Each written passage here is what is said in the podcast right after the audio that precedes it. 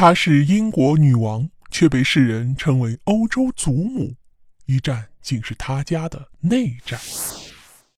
她出生于一八一九年，于一八三七年六月继承大英帝国王位，在位整整六十四年，是第一个以大不列颠及爱尔兰联合王国女王和印度女皇称呼的英国女王。她的一生充满传奇色彩。就连继承王位本身就是一个传奇，她就是维多利亚。维多利亚是当时的英国国王乔治三世的孙女儿，父亲呢是乔治三世的第四个儿子。当时的英国王储是夏洛特公主，不过在她还没有出生前就去世了。在维多利亚出生之后，成为第五位顺位继承人。前面的四位分别是乔治王子、弗雷德里克王子、威廉王子和他的父亲爱德华王子。当他一岁时，父亲就去世了。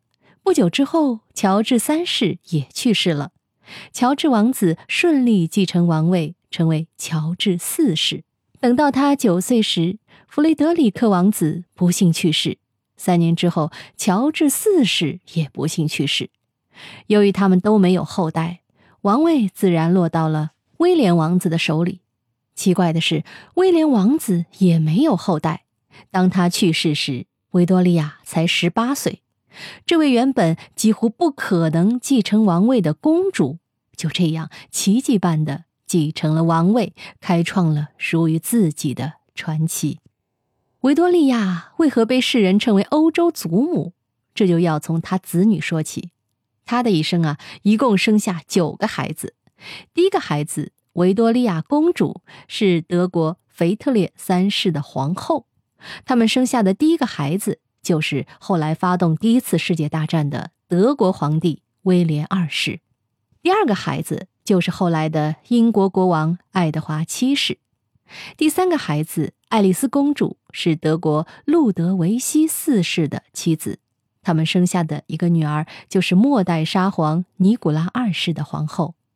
第四个孩子阿尔弗雷德王子娶了沙皇亚历山大二世的女儿。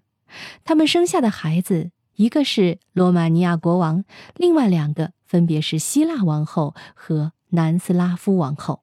第五个孩子海伦娜公主比较平凡，嫁给了一个小国王子。第六个孩子路易斯公主。嫁给了苏格兰的一位公爵，后来是加拿大总督。第七个孩子亚瑟王子娶了普鲁士公主，后代中有丹麦王后、瑞典国王。第八个孩子利奥波特王子娶了海伦公主。